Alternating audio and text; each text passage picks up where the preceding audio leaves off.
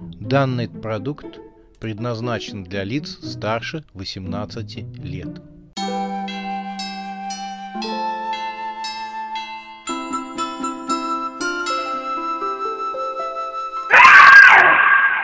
Пощекочи, нервишки. Новый год с ужасной Сюзанной. Странные постояльцы отеля.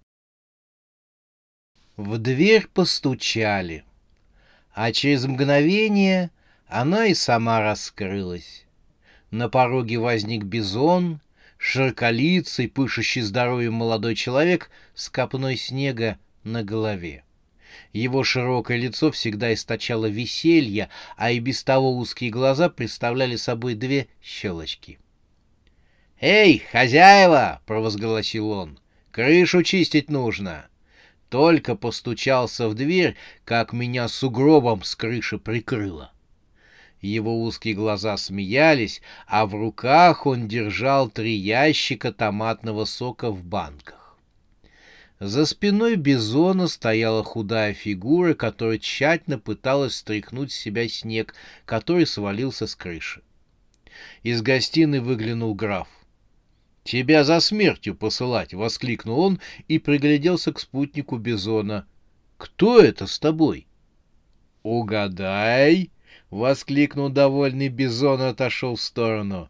«Видишь, кто к нам приехал? Ляма!» «Ляма!» — воскликнул граф. При этих словах в дверях гостиной мелькнула фигура девушки Гота Эльзы, в ее руке покачивался елочный шарик в виде хэллоунской головы тыквы. «Во попало!» — сказала Эльза своими черными губами. Она нахмурилась и крикнула по направлению кухни. «Оксана, ты специально меня позвала? Ты знала, что придет ляма? Это так было задумано?» Сестра называется. Мне нужно с тобой поговорить. С кухни никто не отвечал. Оттуда доносилось шипение жарящейся курицы, бульканье воды, стук ножа, резавшего овощи и прочие звуки, которые сопровождают обряд приготовления блюд для новогоднего стола. Эльза решительной походкой направилась в кухню, чтобы поговорить со своей сестрой. Услышав голос Эльзы, худой за спиной Бизона вздрогнул. Весь снег опал с него на ковер, расстеленный входной двери. Худой затопал дальше в дом. «Ляма, ты куда?» — возмутился Бизон, тыкая его ящиками с томатным соком. «Пускай заходит, это же снег», — сказал граф. Ляма стащил с лысой головы шапку, это был чрезвычайно худой молодой человек с мертвенно-бледной кожей. Его кожа отдавала седьмой. «Надолго к нам ляма?» — поинтересовался граф, глядя на беспокойного молодого человека, который взглядом искал Эльзу. «Только на новогодние праздники», — ответил тот. «Вселился в свое мертвое тело на девять дней, а потом опять вернусь в созвездие гончих псов. Там у нас с папой много работы. «А куда ушла Эльза?» — заявил граф. Но Ляма глубоко вздохнул, высказав свое волнение. Бизон тоже вздохнул, но вздохнул с удовольствием, чтобы ощутить аромат запахов, который распространялся по всему отелю. «М-м-м, корица, шоколад!» — воскликнул он. «Ага, Оксана готовит свой фирменный торт. А еще жареная курица, рыба. Оливье будет? И селедка под шубой тоже. Куда без нее? Бизон вздохнул поглубже. Мандарины.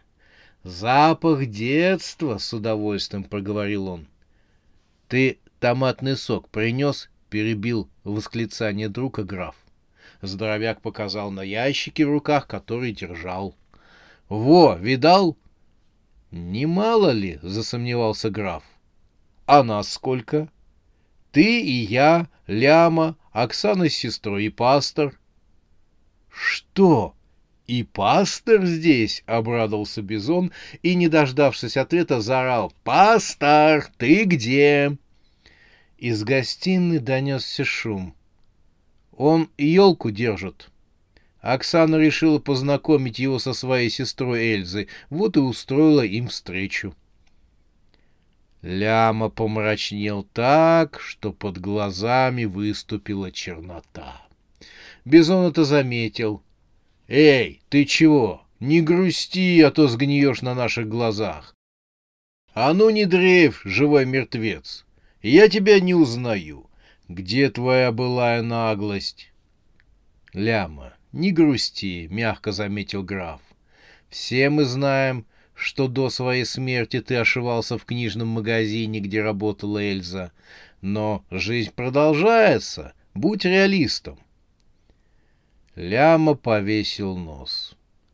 Зачем ей парень, который уже умер и чей дух проживает за несколько световых лет от земли?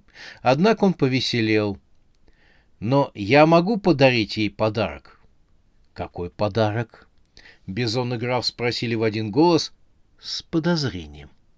Ляма радостно улыбнулся и провозгласил «Я прочту ей свой любовный раб». «Нет, этого не нужно делать», — замахал руками граф. «Ляма!» — угрожающе протянул Бизон, потрясая ящиками сока. «Не вынуждай меня!» «Потом у нас будут посетители», — добавил граф. «Что еще за посетители?» — удивился Бизон. «Ты же сказал, что кроме нас в отеле никого не будет. Посетители появятся только после праздников». Граф развел руками. «Вышла накладка», — сказал он. «Пара молодоженов. Они заранее забронировали номер на втором этаже. Ничего нельзя было поделать. Можно было договориться. Они ни в какую». Он бросил быстрый взгляд на массивную лестницу, ведшую на второй этаж, и зашептал Лями с бизоном. «Мне кажется, что они извращенцы». «Чё?» «Гони их отсюда!» — возмутился Бизон. «С чего ты взял?» «Ну, парень, как приехал, уже сутки из номера не выходит а его девушка все время вышагивает в костюме белки. Бизон со стуком поставил ящики с томатным соком на пол. Белки? Че за фантазии? Не, я бы понял в костюме медсестры или голландской служанки, но белки? Они что, извращенцы? Вот и я о том же. Бизон криво усмехнулся. Веселый Новый год. Ладно, с такими чудаками не соскучишься. Кхе-кхе. Стоп, граф. Чего еще за твое кхе-кхе? Хочешь сказать, что еще кто-то приедет в ваш дом отдыха? Это отель. Да все равно. Тебе все равно Оксана э, может обидеться. Она тут каждую половицу вылизывала. Ей очень хочется открыться. И ты пошел на поводу у своей жены. Она пока только невеста. Тем более... Ты не прав. Вот когда она будет женой, тогда я уже ей не буду уступать. Ой, граф, не зарекайся. Ладно, кто еще приедет? Несколько студентов, приличные ребята, учатся на юридическом.